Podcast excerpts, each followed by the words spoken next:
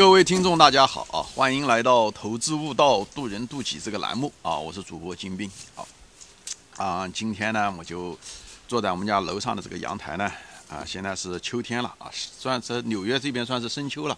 你看我后面的这个树叶，枫树叶都呃黄了啊，也很好看啊。今天还算是比较呃暖和啊，但是从纽约的标准算是比较暖和，但是国内来说也是冷啊，也就是。十度以下啊，坐在这，因为太阳阳光灿烂啊。后面这边呢是冬青树啊，所以它是四季常青的啊。住在楼上，就给大家聊一聊我的一些往事吧。今天的标题是什么呢？就聊聊我工作过的那家国企的一些老领导们啊。这是个八卦啊，前面说了，这今天呢就随这是聊天八卦啊，也是算是一个记录吧。因为我这期节目一方面是跟大家分享。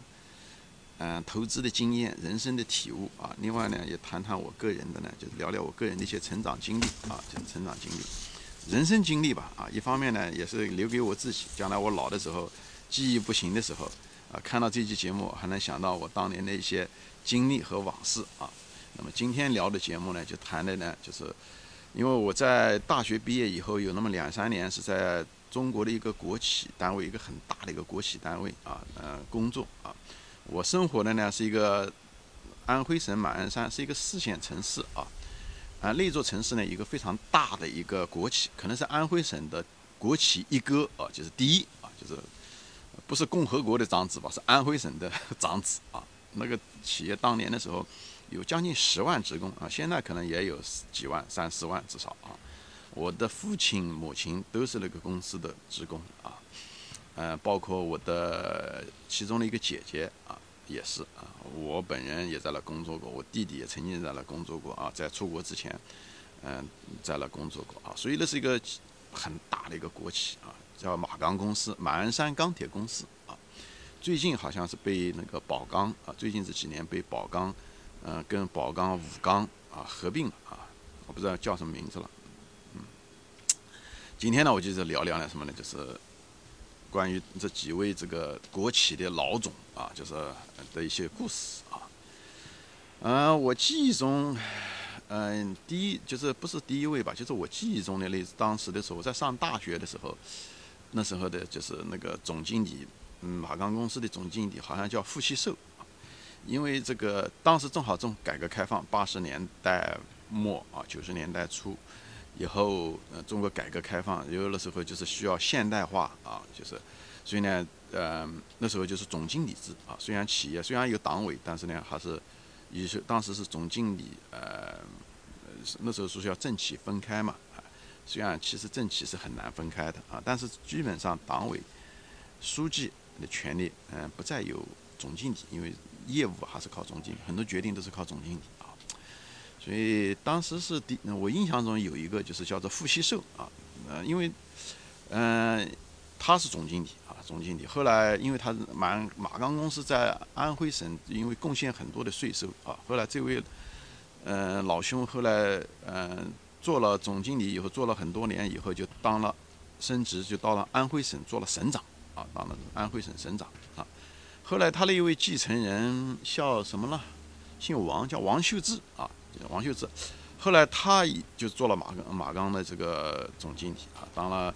后来很快多少年以后，他好像是一个搞技术出身的啊，以后后来当了安徽省，他也去了安徽省，也当了省长啊，也当了省长。嗯，当时我还记得有一件事情，我那时候还在在搞出国啊，当时搞出国的时候办护照很麻烦啊，就是很难办护照。所以每次一天到晚就是不像现在啊，你你随便办个护照行，那时候管得非常非常严，要有海外的什么直属关系了这些东西了，你才能够出国啊。我那时候拿的是美国发的全额奖学金，照讲应该不会有这些问题，但是国内那时候卡得很厉害，就他就不知道为什么他就不想让你出国啊。所以呢，嗯，护照很难办，所以我每天我基本上一个星期就要到当地的那个公安局去。找他们，而且我还那里面还认认识那个专门搞护照的人，还是我们家的一个非常铁的一个关系的一个人，就这样的他都很难办啊。但是呢，就在那个地方呢，我在等护照的时候呢，嗯，就认识一个女孩子啊，那个女孩子长得挺漂亮的啊。我们两个就聊天，嗯，聊天。我讲你去干什么？他说他去探亲啊。哦，让你去探亲。以后我们两个就聊天啊，见过几次啊。嗯，我们俩也很能谈得来啊。我那时候也也在办着出国啊，不知道能不能出得去，因为护照老是不让我发下来啊。那时候考试那些东西都是还是挺顺利的。后来等我聊完了以后，到最后一刻的时候，嗯，他才告诉我，他说他就是这个王秀智啊，就是这个嗯当时的总经理，现在做在省长。他说他就是他的儿媳妇，就是未来的儿媳妇。哦，我讲哦。我想，那你见过？很想要通过讲话的内容，他就没提过他的先生啊。就我们都是同龄人，我们都是同龄人。嗯，他很显然就是为了出国才出国的啊。嗯，这位省长夫人的这个省长夫人能量很大，好像这儿媳妇就是他钦点的。嗯，好，那个就是这个都是八卦啊，这都是八卦。但是我就能看到当时给护照的时候，就是那个。我求爹爹拜奶奶的那位就是熟人嘛，又是熟人。嗯，我跑了无数次，嗯，他也不给我办护照。但是呢，这位呢，官二代的媳妇呢，他这个省长的儿媳妇呢，她基本上就是两次就把护照给了他，双手奉送给他。所以，在中国就是一个平民跟一个做官的差异是非常大，而且他去。纯粹是探亲去的啊，只是一个探亲，啊，我是一个平民老百姓，一个学子，嗯，想学些东西啊，但是嗯，不知道为什么，嗯，一直就是阻碍着我出去啊。嗯，第三位经理是也姓王啊，叫王万兵啊，这个人是个草根，这个人嗯是一个是一个草根，听说人不错啊，就是。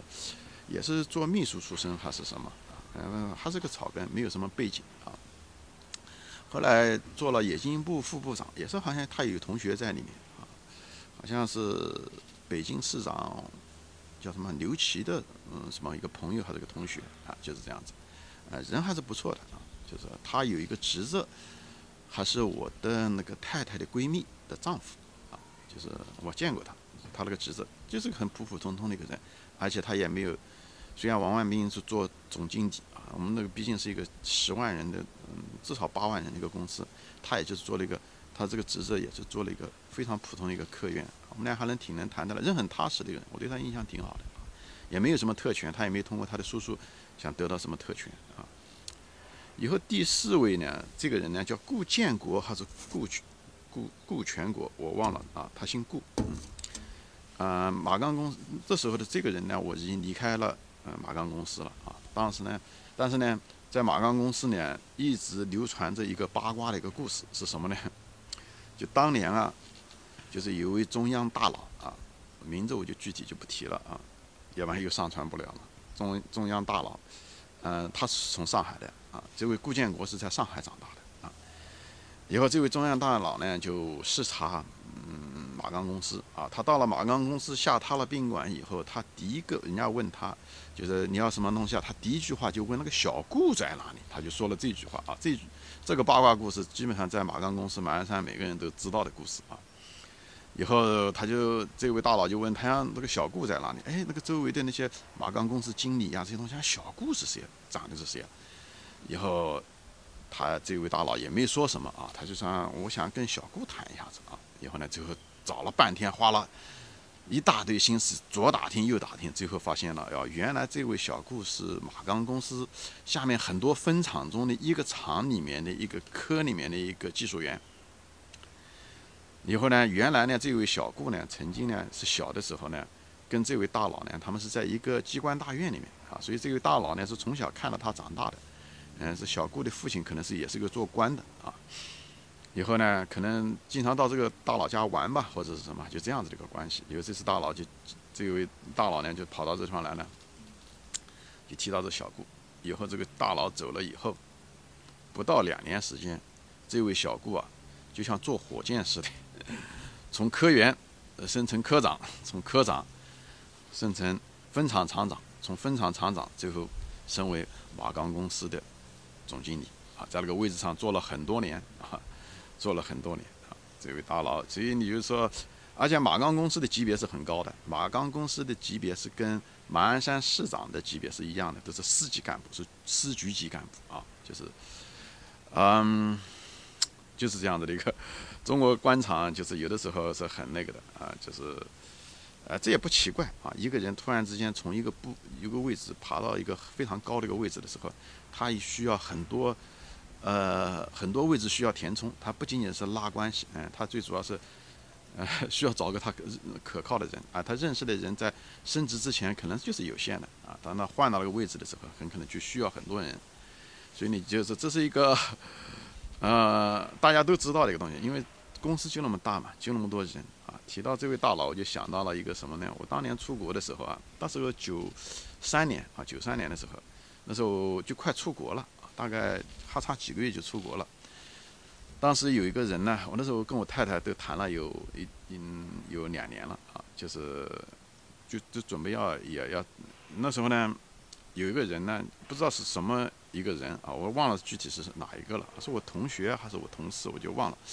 他就跟我说，他讲他要给我介绍一个女朋友，啊，他讲这个女朋友是那个这位大佬的妹妹家的女儿啊，因为这位大佬的妹妹是在我们安徽省啊。做一个什么东西啊？具体我就不谈了。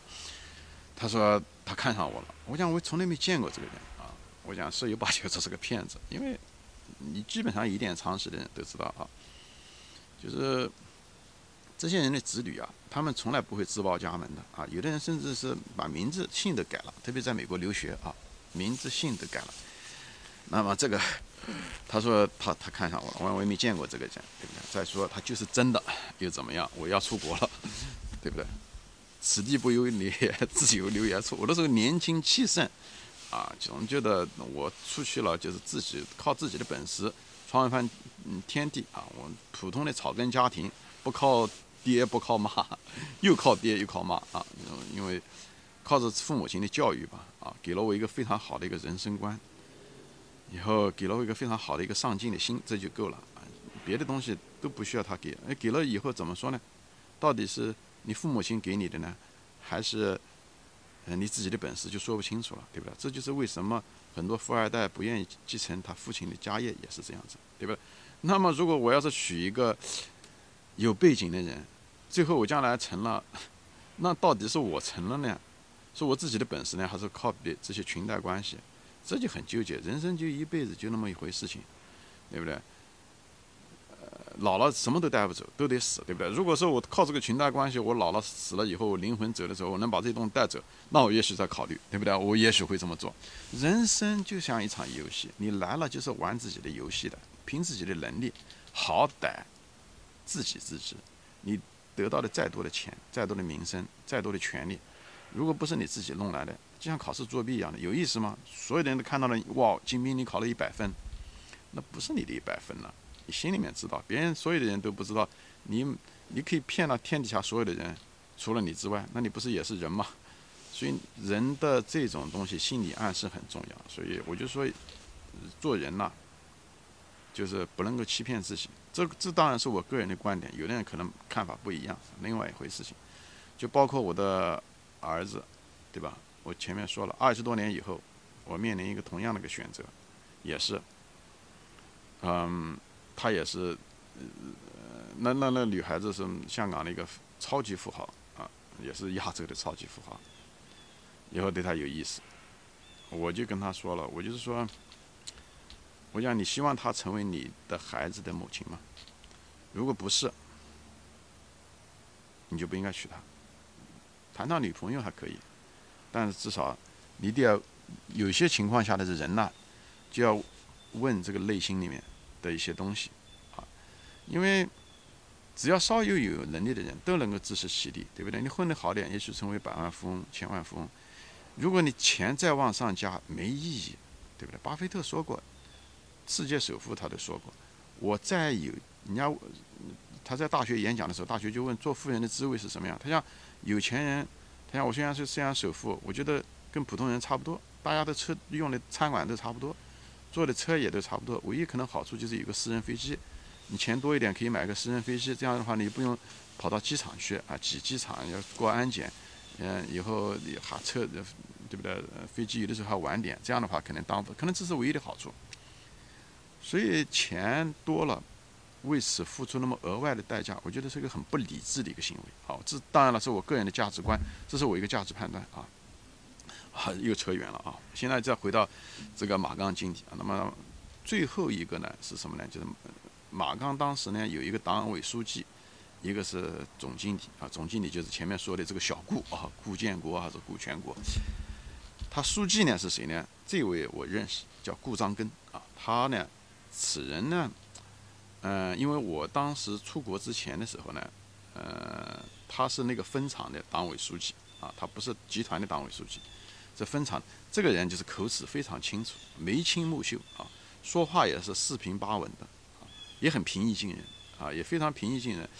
嗯，是个秘书出身啊，有笔杆子很好啊，秘秘书出身的笔笔杆子很好，也很会接人待物啊，领导也很喜欢，是这样子的。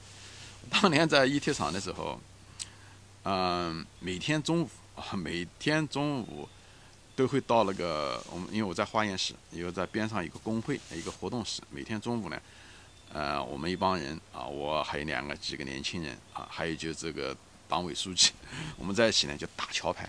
每天中午基本上风雨无阻啊，他什么会他都一定要再忙，他都中午那一块时间我们得在一起打桥牌啊。因为那时候中国桥牌很流行，什么原因可能是跟这个邓小平有关系，因为邓小平喜欢打桥牌啊，所以呢，公国内的官场呢就流行打桥牌啊。他也很能健谈啊，非很他很健谈的一个人啊，经常有的时候打完牌啊，还有的时候有点时间啊聊聊天啊，都是这样子啊。以后我曾经为了出国，他还跟我长谈了一段时间啊。他就是给我谈了他的人生经历。他就说：“小金啊，看你看我，二十二岁啊进这个这个这个厂啊，就这个一我们那个地方是一铁厂。以后呢，工作了二十二年，做了党委书记啊。嗯，他为他自己感到很骄傲，确实是他也是个草根啊。但是。”我也一点都不羡慕，哎，有什么好羡慕的呢？就是，因为人生嘛，就那么一次啊！我不喜欢看到那种人生呢，就是一眼能够看到头的啊。他已经混的是最好的了，他已经做的是最好了，对不对？无依无靠一个人到了这座陌生的城市，以后二十二年以后做了这个厂的党委书记，对吧？若干年以后还成了这个公司集团的党委书记啊。因因为这种人一眼能望到头，人生就那么一次，我不喜欢那种一眼望到头的生活啊！做科长、做处长，啊，最后还不一定能行，行了又怎么样啊？所以这就是为什么我不喜欢那种生活，这是我的人生态度啊！就包括我家女儿现在也是一样的，她在高盛啊，华尔街第一排牌子，以后他做的是那个 chief of staff，就是很高级别的，嗯，叫参谋长吧，还叫什么，我也不知道。但是我现在也在，就是。规劝他，我们也在计划着怎么样离开他，因为那个工作没有什么太多的挑战，虽然表面上很光鲜，所有的人都看到哦，最好的公司，这么好的高级职位，但是呢，人生如果没有成长，如果人生没有挑战，我觉得你得到的东西只是一些光鲜的外表，你内心满足吗？这个东西，这就是我们就是一直，我也是一直在试图说服他啊，他也需要勇气去迎接一个另外的一个挑战啊，在这镜头前呢，我就跟年轻人分享。人生就是一次，就一场游戏，不要打那个光鲜，但是你却得觉得没有意思的游戏，好吧？行，今天。